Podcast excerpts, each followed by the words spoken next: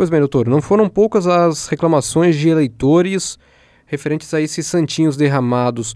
De que forma o MPE tem atuado para coibir essa prática? Bom, hoje, no dia da votação, eu, como promotor eleitoral na companhia da doutora Elane, a juíza eleitoral e de parte da Polícia Militar, estamos é, fiscalizando grande parte das sessões eleitorais em atividade na nossa zona eleitoral de Laguna, a fim de prestar esclarecimentos a todos os servidores e eleitores.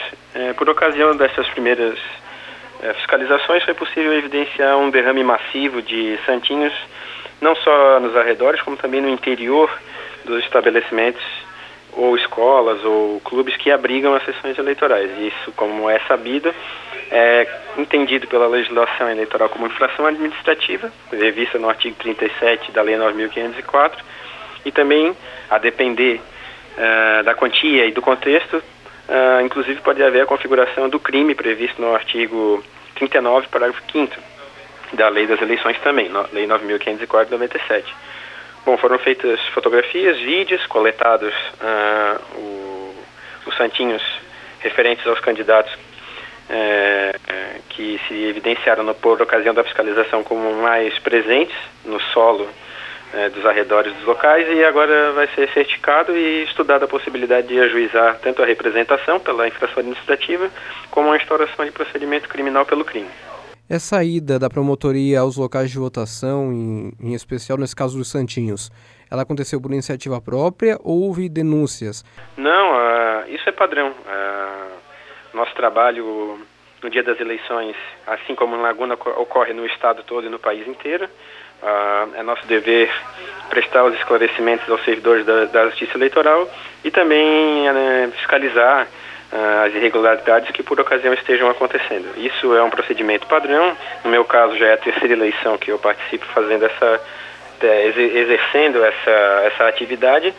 E, de fato, mostra-se cada vez mais produtiva essa atividade de fiscalizar os locais de votação, porque é possível que nós possamos, ponte própria, no caso, verificar quais são as irregularidades que se mostram mais presentes e tomar as medidas é, legais cabíveis. Os eleitores, eles podem fazer denúncias ainda hoje, no dia da eleição? Tem algum, alguma forma é, de envio dessas reclamações? Sem dúvida. É, como já vem ocorrendo, inclusive, a Justiça Eleitoral da nossa zona eleitoral, a vigésima, tem recebido ligações, é, reportando todo tipo de irregularidades. Então, logo essas irregularidades, legalidades cheguem ao conhecimento do, do corpo técnico da Justiça Eleitoral, tão, é, tão logo possível é deslocado equipes de policiais para verificar a regularidade é, denunciada, a irregularidade denunciada.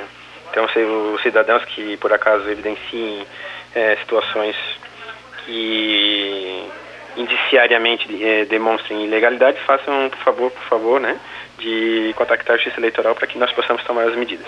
E de que forma ele pode entrar em contato? Pode ser pelo telefone, é, que está presente nas sessões eleitorais, no 0800, é, pode ser pelo aplicativo Pardal e também pelos telefones à disposição da, da, dos cidadãos aqui da Justiça Eleitoral mesmo, que estão no site, no site da, do TRE.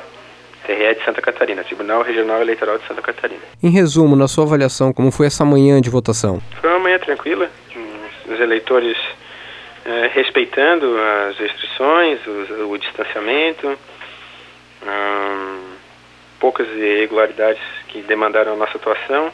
Acredito que as eleições, a despeito da, do derrame massivo de Santinhos, é, salvo, salvo essa particular é, e triste ilegalidade, irregularidade, no modo geral a eleição tem corrido bem.